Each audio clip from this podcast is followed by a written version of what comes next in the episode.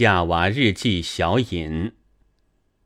马克吐温无需多说，只要一翻美国文学史，便知道他是前世纪末至现世纪初有名的幽默家。不但一看他的作品要令人眉开眼笑，就是他那笔名也含有一些滑稽之感的。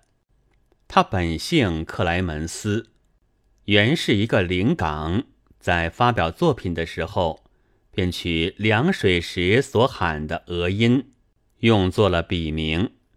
作品很为当时所欢迎，他即被看作讲笑话的好手。但到一九一六年，他的遗著《神秘的陌生人》一出版，却分明证实了他是很深的厌世思想的怀抱者了。含着哀怨而在嬉笑，为什么会这样的？我们知道，美国出过亚伦坡，出过霍桑，出过惠德曼，都不是这么表里两样的。然而，这是南北战争以前的事。这之后，惠德曼先就唱不出歌来，因为这之后，美国已成了产业主义的社会，个性都得住在一个模子里，不能再主张自我了。如果主张，就要受迫害。这时的作家之所注意。已非应该怎样发挥自己的个性，而是怎样写去才能有人爱读，卖掉原稿得到声名。连有名如何惠勒的，也以为文学者的能为世间所容，是在他给人以娱乐。于是有些野性未驯的，便站不住了。有的跑到外国，如詹模式；有的讲讲笑话，就是马克吐温。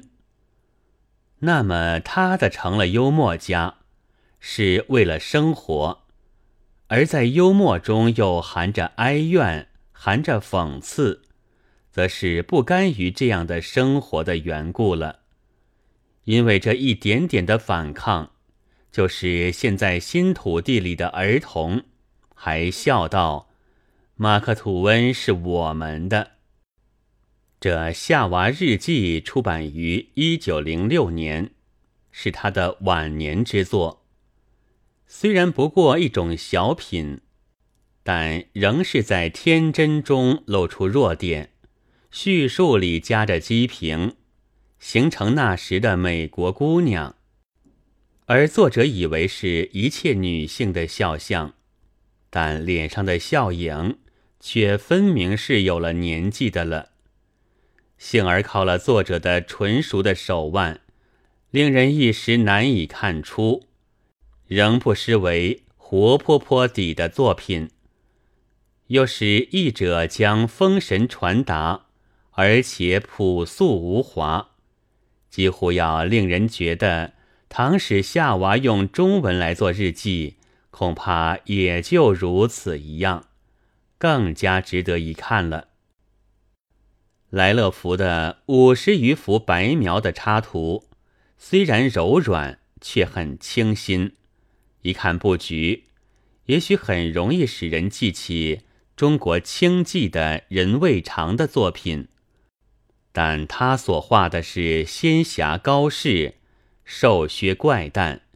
远不如这些的健康，而且对于中国现在看惯了斜眼削尖的美女图的眼睛，也是很有澄清的益处的。